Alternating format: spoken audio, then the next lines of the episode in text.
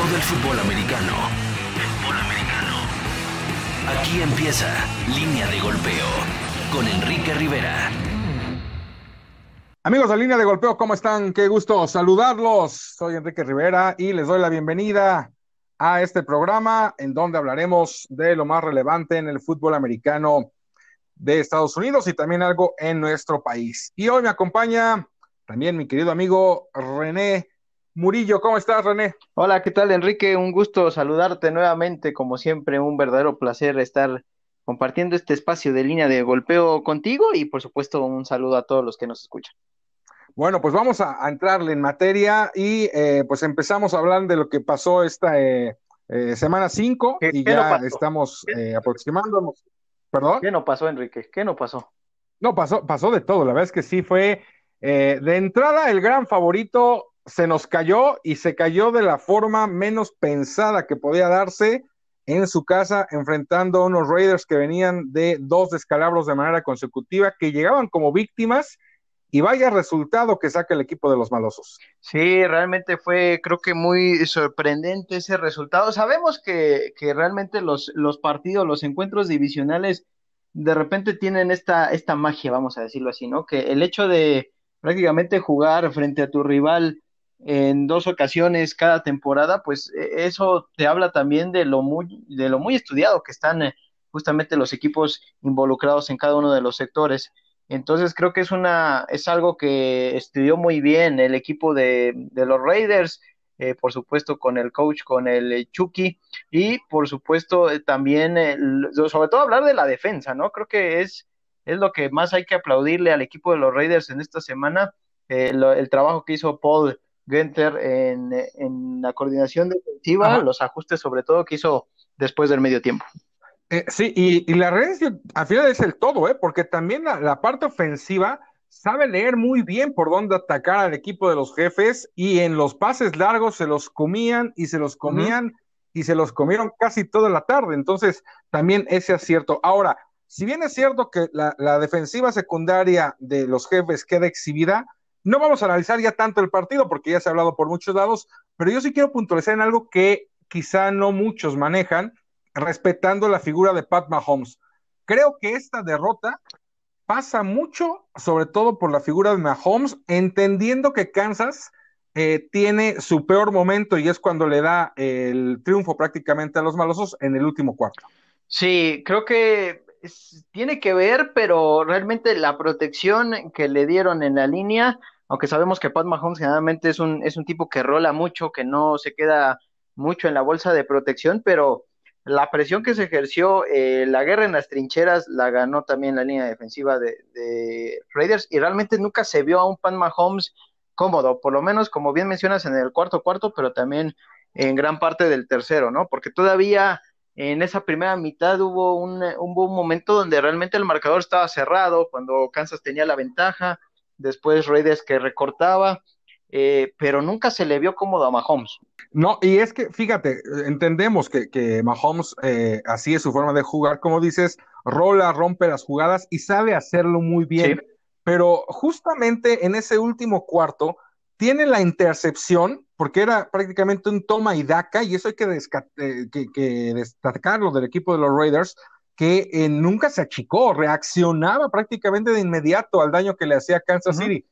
Y cuando Kansas intentó, obviamente, eh, seguir con esta inercia en el último periodo, vienen los errores. La intercepción a Mahomes, que no es 100% culpa de ella, hay que darle su mérito también al defensivo que lee perfecto el pase y se adelanta y en la captura también, en donde tienen que entregar el balón después de la anotación de Raiders, justamente es, una jugada con inercia hacia la izquierda. Y, veía esa jugada y cómo el tackle estaba haciendo bien su labor. Mahomes, al rolar hacia la derecha, le da toda la oportunidad al, al defensivo de Raiders para que gire y entonces lo encuentre ahí. Y obviamente ahí ninguna, ninguna cobertura, ningún bloqueo te va a funcionar porque quedas desarmado. Entonces yo creo que ahí Mahomes a veces peca en ese sentido y para mi gusto provoca él esa captura porque su linero no había forma de que pudiera defender. No, y además le abres la ventana, ¿no? El ángulo al defensivo justamente para que lo, lo tome de manera inclusive hasta más fácil, ¿no? Porque justamente abres ese, ese espacio, esa oportunidad. Y creo que también, eh, tampoco creo que fue, obviamente en las quinielas la mayoría iban con Kansas, pero era, era probable que en algún momento se cayera el equipo de Kansas. ¿Por qué? Porque también recordemos que la temporada pasada, a pesar de que ganan el Super Bowl, de lo que más adelanció fue en el aspecto defensivo. La secundaria, hoy, eh, bueno, no hoy, más bien, esta semana se volvió a notar eh, un poco endeble. También eh, la línea defensiva casi no le pudo llegar a, Derek Carr, sobre todo en, en, la segunda mitad. Entonces, creo que también al final Kansas no es un equipo invencible, también tuvo sus, pues sí, su sube y baja en la temporada anterior y todavía en la temporada anterior. Así es, pero insisto, cuando más sólidos se veían y cuando los Raiders, que habían iniciado muy bien, quizás se veían más débiles, pues sacan este gran resultado, ¿no? En, en, en, justamente, y aparte en Kansas City. Sí, se veía, se veía como la víctima a los Raiders, eh, sobre todo porque también, como bien mencionas, pues el, partido se disputó en el Arrowhead y, se, y lucía complicado que pudieran sacar una victoria, pero al final Creo que eh, en algún momento pude leer y escuchar algunos análisis previo a este encuentro y decían, si los Raiders tienen una oportunidad es justamente entrar en el juego del tiroteo, en eh, anota Kansas, yo te anoto, porque al final los Raiders tal vez no tengan el arsenal, la profundidad eh, en el ataque como lo tiene el equipo de Kansas, pero tiene jugadores importantes que te pueden responder y Derek Carr me parece que además y en general todo el equipo de los Raiders ejecutaron las, las jugadas necesarias en el momento indicado. Así es. Ahora te pregunto, después de esto que nos muestran los Raiders eh, venciendo al, campeón y al equipo que sigue siendo el favorito eh, para regresar al Super Bowl, ¿los Raiders pueden aspirar al Super Bowl? Híjole, creo que esa, esa pregunta está un poco lanzada, pero no, no descartaría que pudieran ser un equipo incómodo en playoffs. Yo sí los pongo en los playoffs y, más uh, cómo se maneja el formato en la actual temporada. Pero creo que si de repente estábamos cerrando la discusión en que la conferencia americana iba a ser de dos, entre Kansas y el equipo de los Ravens, creo que ya la discusión se empieza a abrir un poco más, justamente con a lo mejor un equipo de Raiders que te puede eh, jugar un buen partido, el equipo de los Titanes que, que también sorprendió, me parece, a, a, un equipo de Búfalo que también lucía como favorito. Eh, en el partido de, del martes. martes. Exacto.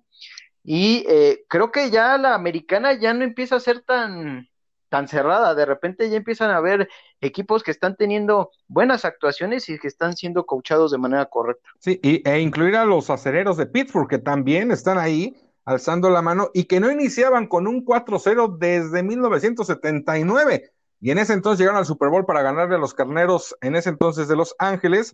Así que bueno, pues es una baraja amplia, es, sigue siendo pronto, no, no llegamos todavía a mitad de temporada, pero como comentas, están los jefes, está Baltimore, están los acereros, están los titanes, están peleando, ahí sí no los pongo en una canasta aparte, pero peleando los cafés de Cleveland y, los Raiders, ¿no? Sí, por ahí eh, de repente sabemos que Fitzmagic eh, sale inspirado y también de repente gana, o sea, eh, obviamente esos equipos, como bien mencionas, lo ponemos tal vez aparte, ¿no? Pero Titanes ya sabemos de lo que fue capaz en los playoffs anteriores y, creo que sí está muy abierta la conversación ahora sí en la, en la americana, no como lo, lo contemplábamos previo a la temporada. Así es. Y bueno, pues para la afición Raider, pues obviamente están más que contentos de ver de nueva cuenta a sus malosos pues eh, peleando después de que han tenido temporadas complicadas eh, y con este cambio a Las Vegas. Y ya que menciono esto, le mando un afectuoso saludo a mi amigo Víctor Martínez, el FU, que es es súper fanático de los Raiders y es de esos que se va cada año por lo menos una o dos veces a ver a sus malosos. Este año se quedó con las ganas de ir a Las Vegas, pero bueno, pues el saludo afectuoso y que también nos está obsequiando dos gorras oficiales de los Raiders de Oakland, mi querido René. Así que bueno, sigan las redes sociales, en Facebook es línea de golpeo y ahí vamos a lanzar una trivia para los fanáticos de los Raiders que quieran y les vamos a estar regalando dos gorras oficiales del equipo de los Raiders, ahora de Las Vegas. Y bueno, pues eh, ahí dejamos el tema. Desde luego, nada más eh, concluir con esto, pues obviamente no, quiere decir que Kansas City eh, no, no, siga manteniendo la, jerarquía que tiene, ¿no? Ahora sí que, una, Que además, además se, desarrolla una noticia donde pues, se le da mucha más importancia ahora al ataque terrestre de los, de los jefes de Kansas City. Firmaron, acaban de firmar a Levon Bell. Entonces creo que es una muy buena adquisición para el equipo de Kansas que de por sí tenía a un buen nombre, pero al final es un novato con Clyde Edwards Heller, pero creo que ya con Levon Bell y pues una buena actuación de la línea ofensiva, creo que ya puede tener todavía más armas, ¿no? Que luego a veces se empieza a hacer un poco más predecible el ataque cuando empiezan a abusar justamente del pase. Sí, exactamente, pero tienen obviamente ahí la, eh, eh, pues la baraja, ¿no? Y su ofensiva pues se refuerza desde luego ya también por aire con, con esto, cuando parecía que, que Levon Bell o, parecía que iba a ir a los Bills de Búfalo, al final, como comentas, pues ya esa, esa opción queda descartada y estará con los jefes. Correcto. Muy bien, pues eh, regresando a temas del domingo y una historia que es para contarla y contarla no solamente hoy, es de verdad de esas historias que se tienen que contar eh, en toda la historia del fútbol americano, es la de Alex Smith, ¿no? Eh, la, la, muestra, el coraje, el pundonor, todo lo que le querramos poner de calificativos y adjetivos para que haya regresado a los emparrillados después de esa terrible lesión y no solamente la lesión en ese momento, el proceso que vino después en donde incluso estuvo a punto de perder la pierna. Sí, las complicaciones y deja todas las piernas. En algún momento inclusive se, habló de que podía perder la vida por todo lo que vino después, ¿no? La, la infección, cómo se complicó todo el tema de su lesión, de la intervención eh, que tuvo, eh, y, creo que es plausible, ¿no? El hecho de, pues sí, van a gloriar este tipo de historias, como bien mencionas, porque más allá de, del atleta, pues recuerdas eh, al ser humano, que es Alex Smith, y todo lo que tuvo que pasar, y el hecho de verlo nuevamente en los emparrillados eh, la semana anterior, más allá de, cómo está la situación en, el Washington Football Team, creo que, creo que es de aplaudir. No, sí, completamente.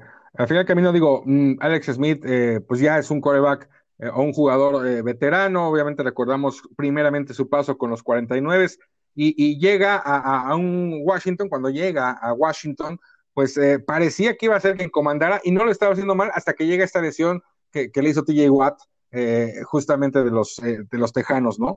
Y, en ese entonces también se comparaba mucho con esa lesión de, Tyson en los 80 que le hizo Lawrence Taylor, y que, a Tyson le costó, le costó la carrera, pero la emotividad, su esposa, sus hijos, obviamente, y yo creo que de prácticamente todos de aplaudirle, insisto, ese, ese coraje para, para salir adelante, y, ya no importa realmente lo que pase, sinceramente, en la carrera de Alex Smith, Alex Smith creo que, que esto queda como una muestra eh, y un ejemplo de por vida.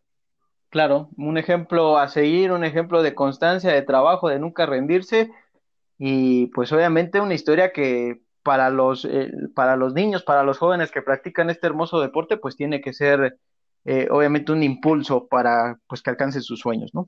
Así es, sí, porque muchas veces se hace hincapié y, es lógico y es obvio también, eh, y en la vida es en, los que ganan, ¿no? En los que tienen campeonatos, en las grandes estrellas, en los que rompen los récords, y, que obviamente eso, eso tiene su, su, punto aparte, pero esto, esto es ganarle a la vida a final del camino, ¿no? Entonces, eh, eh, insisto, esto creo que, son palabras mayores.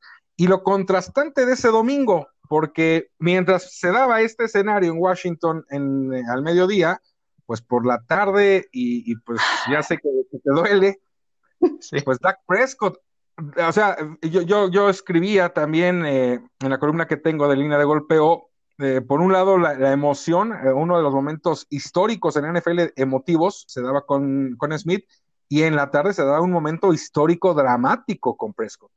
Sí, sobre todo por los números, por la campaña que estaba haciendo el coreback prácticamente gritándole a, Jerry Jones en la cara, merezco lo que te estoy pidiendo.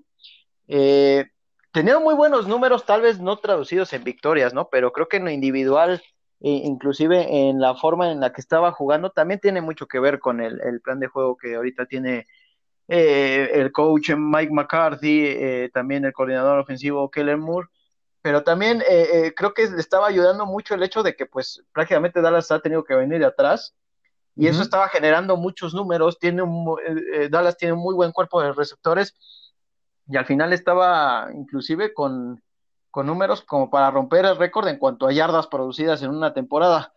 Y pues lamentablemente en una, en una jugada donde tiene que salir, eh, que ya no, ya no era tan común verlo en Prescott, a pesar de que inclusive en el colegial cuando eh, jugaba con Mississippi State, eh, fue inclusive de los mejores corebacks en cuanto a yardas terrestres, en cuanto a touchdowns terrestres, pero ya no lo estaba haciendo tanto en Dallas y en esta jugada por buscar el primero y diez, pues lamentablemente viene la lesión, pues de manera también fortuita, ¿no? Con una con una tacleada eh, por parte del defensivo de los Gigantes de Nueva, York. Así es, no, bueno, es que la temporada de Prescott no hay nada que reclamarle, ¿no? De hecho, sigue siendo el líder pasador y por, los, por el número que trae, se puede mantener una semana más en ese lugar, ¿no? O sea, es la diferencia que tiene con Josh Allen, que es el que está atrásito de él, y, eh, bueno, salvo que Allen tenga una, una, un juego de más de 300 yardas, podría superarlo eh, apenas, pero de no ser así, Prescott se puede mantener dentro de, de ese, primer lugar, ¿no? Y después viene Russell Wilson con, con 1500 yardas, que son también 300 y cacho abajo de, lo que venía haciendo el quarterback de los vaqueros. Eh, lo bueno dentro de esta circunstancia es que su lesión no pone en riesgo su carrera, no pone en riesgo su vida, la cirugía salió bien y pues ya nada más será la, etapa de, la terapia y de recuperarse para que pueda estar la próxima temporada.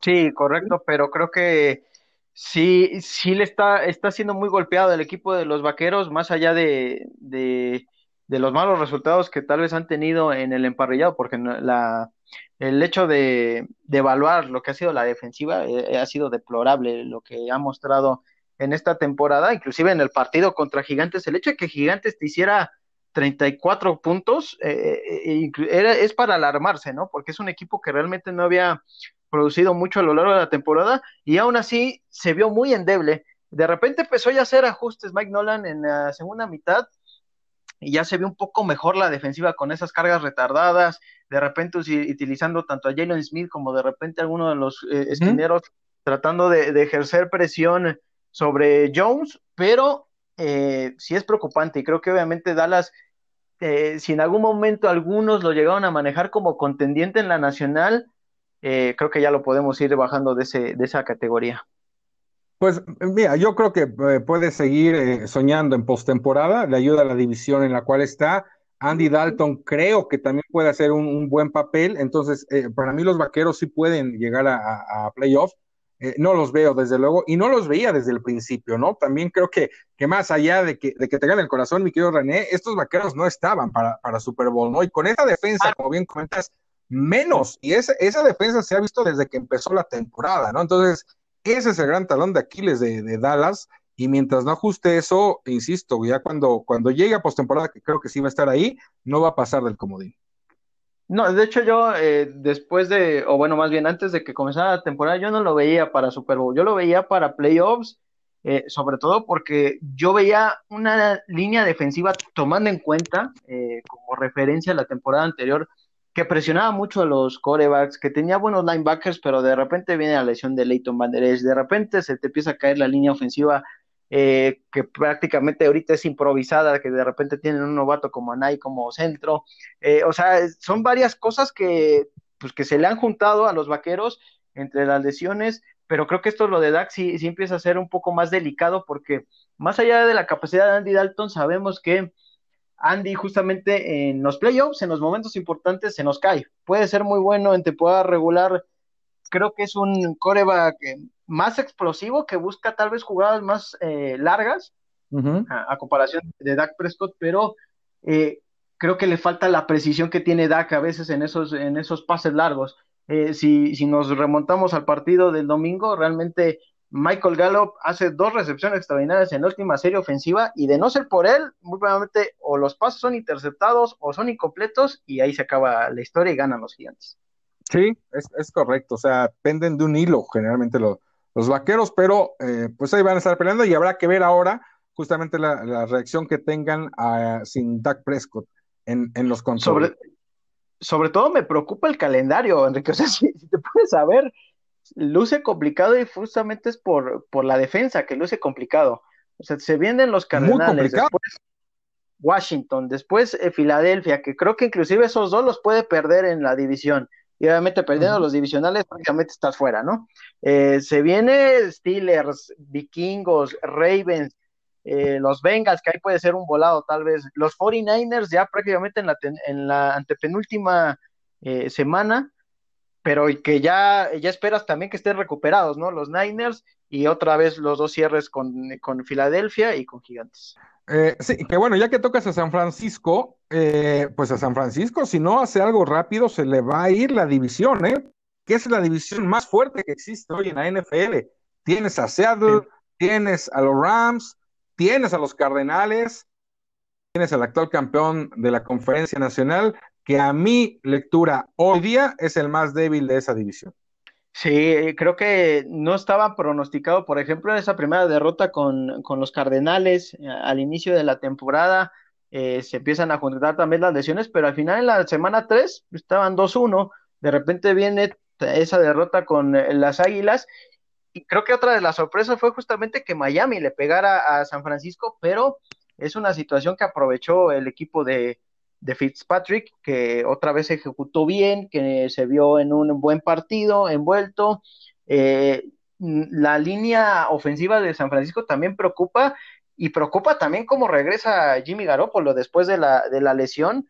Eh, sí se empiezan a encender un poco las alarmas porque también el calendario no está nada, nada fácil para el equipo de San Francisco. Si ahorita estaba mencionando el de los vaqueros, San Francisco, San Francisco eh, en estos momentos tiene que recibir a los Rams, después visita a Patriots, visita a Seattle, recibe a los Packers, visita a Nueva Orleans, descansa y después otra vez, ahora visita a los Rams recibe a Buffalo, recibe a Washington, visita a Dallas, Arizona y cierra con Seattle. También se ve complicado que puedan enderezar el, el, barco. Pero sumamente complicado se ven las cosas. Habrá que ver para qué le alcanza el campeón eh, todavía de esta conferencia, si puede pelear o no. Pero pues lo estaremos viendo. Y bueno, finalmente cerrando ya lo que nos deja esta semana 5, eh, pues obviamente comentábamos al principio esa victoria de, de los Titans sobre los Bills yo no la veo tan sorpresiva. Muchos dicen que sí por, por, el descanso, por las circunstancias que tenían los Titans de,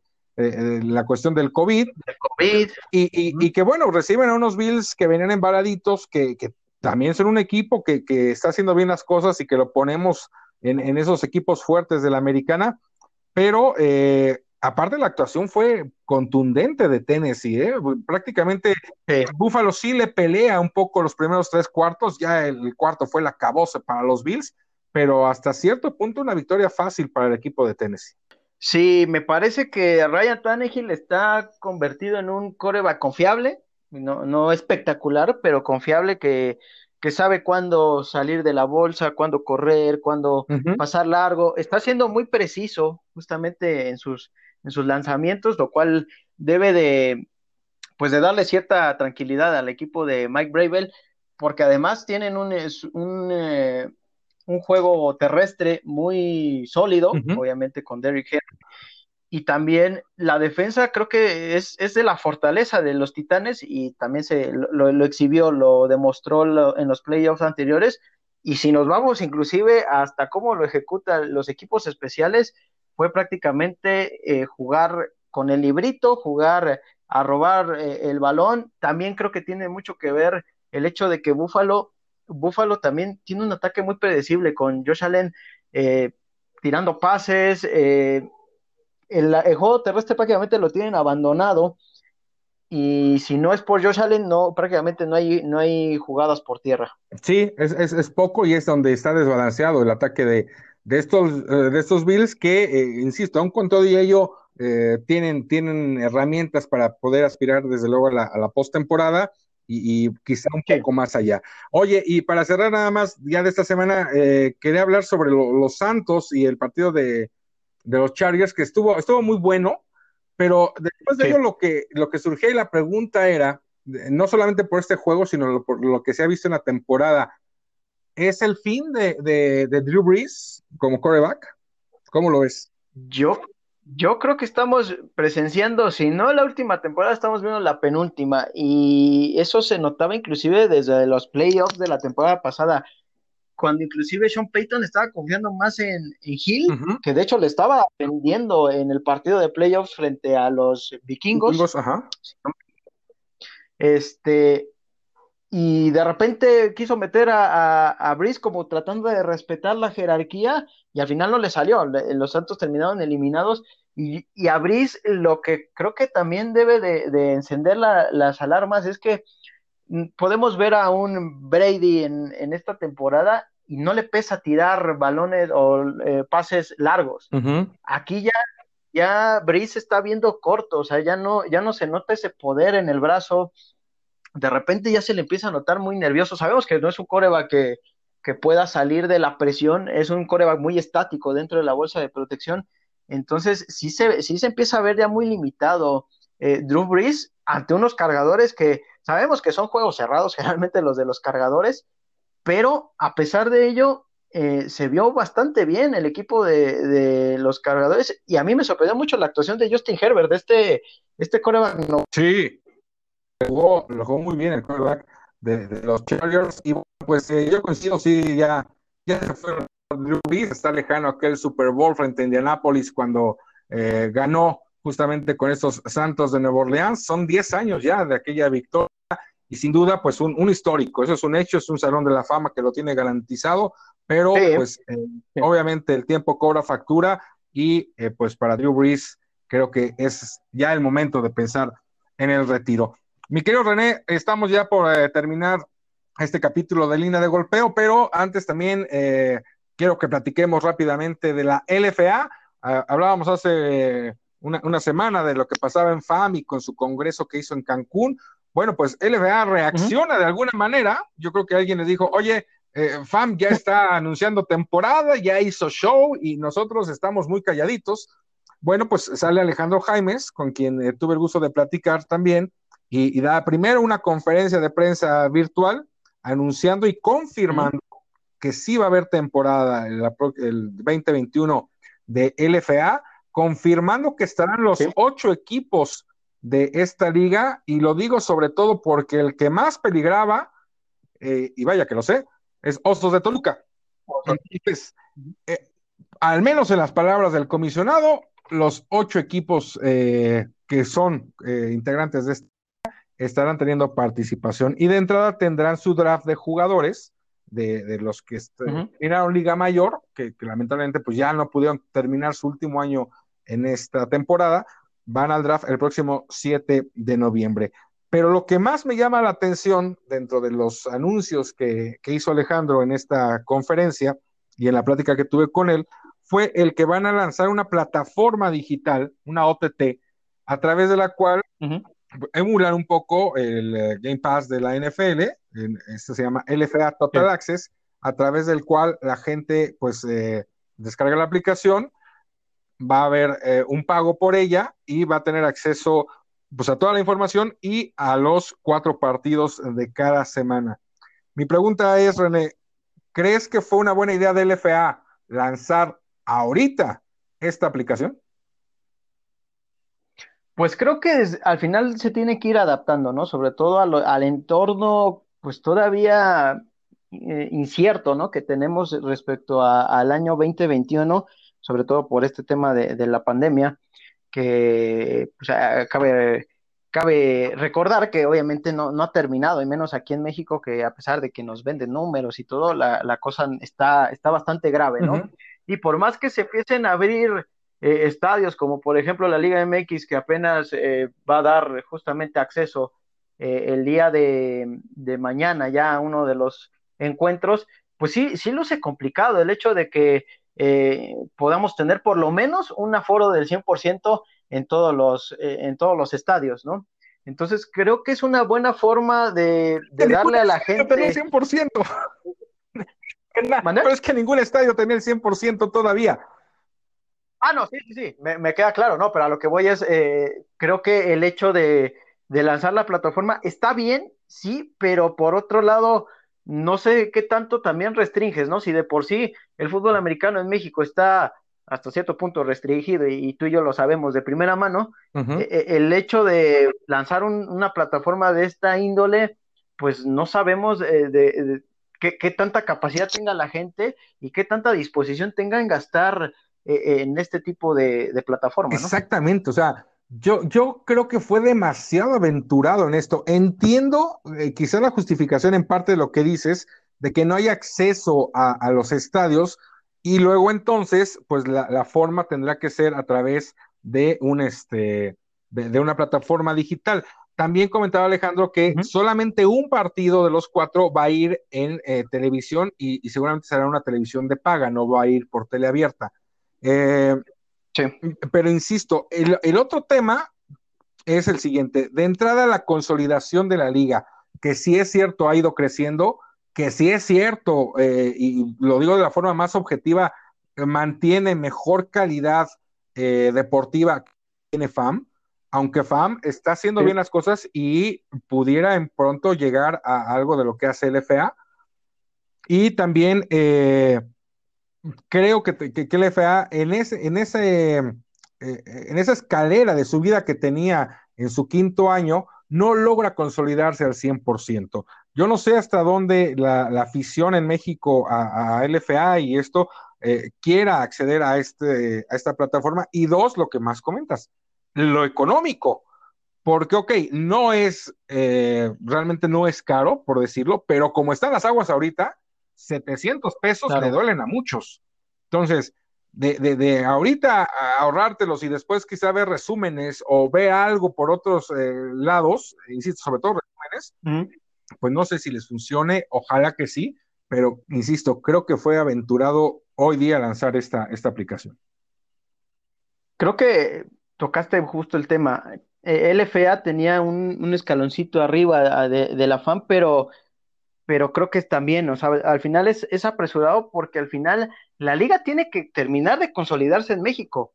Bien o mal, si existe ya un público, si existe ya los seguidores a los distintos equipos o en general a la liga, pero todavía creo que no está como ese sentido de pertenencia y que de repente le diga, ¿sabes qué? Desembolsame 700 pesos y, tomando en cuenta eh, el, entorno que, vivimos actualmente, sobre todo en lo económico, que sabemos que mucha gente ha perdido empleos, que obviamente no le van a dar prioridad ahorita al fútbol americano.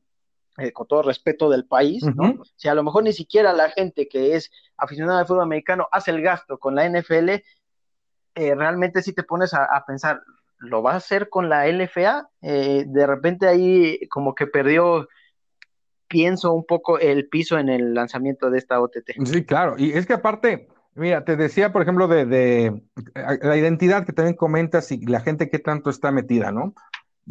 bueno, pues yo, lo veo perfectamente eh, en, las dos temporadas anteriores. No, deja Toluca, Monterrey. O sea, Monterrey es eh, tristísimo, la gente no está metida con fundidores, ¿no? El único eh, o la única ciudad que vi realmente volcada y haciendo un muy buen trabajo el equipo de estrategia en mercadotecnia para el posicionamiento de su equipo son los Dinos de Saltillo. Dinos se llenaba su estadio y en Saltillo la gente sí sabe sobre este equipo, sí lo sigue y pudiera decir que hasta los quiere ya de alguna forma. Eh, y quizá Querétaro, que llegó de FAM y que se integraron a LFA esta temporada, tenía buenas entradas y también, bueno, pues la gente eh, estaba con, sus pioneros. Pero realmente quitando eso, Artilleros en Puebla todavía no logra consolidarse después de salirse de la UTLA, en estuvo jugando en un estadio que conoces perfecto, que es el de Lobos. Sí, el universitario. Y que estaba completamente vacío. Eh, insisto, confundidores lo mismo. Eh, de repente Raptors tenía algunas entradas medio decentes, pero que aún así no le alcanzaba ahora en el campo de Linces.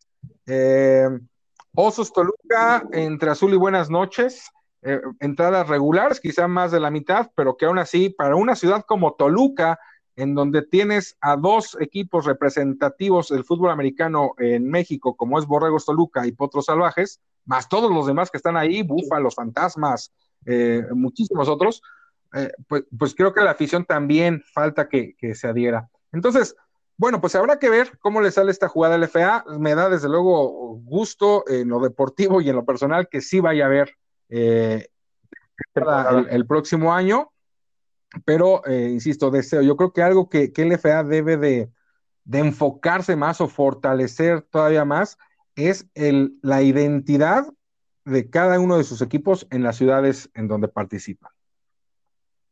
y el vínculo con los aficionados, ¿no? El hecho de que cada vez sea más atractiva la, la liga, que sea más accesible y el problema es eso, ¿no? Que en lugar de, de tal vez abrir, eh, digo, también sabemos mucho que eh, el, el, problema a veces son los convenios, ¿no? Con las televisoras, porque bien o mal, a pesar de que estamos en una era digital, al final la tele todavía sigue siendo eh, el medio fuerte, ¿no? Sobre todo en, en el ámbito deportivo.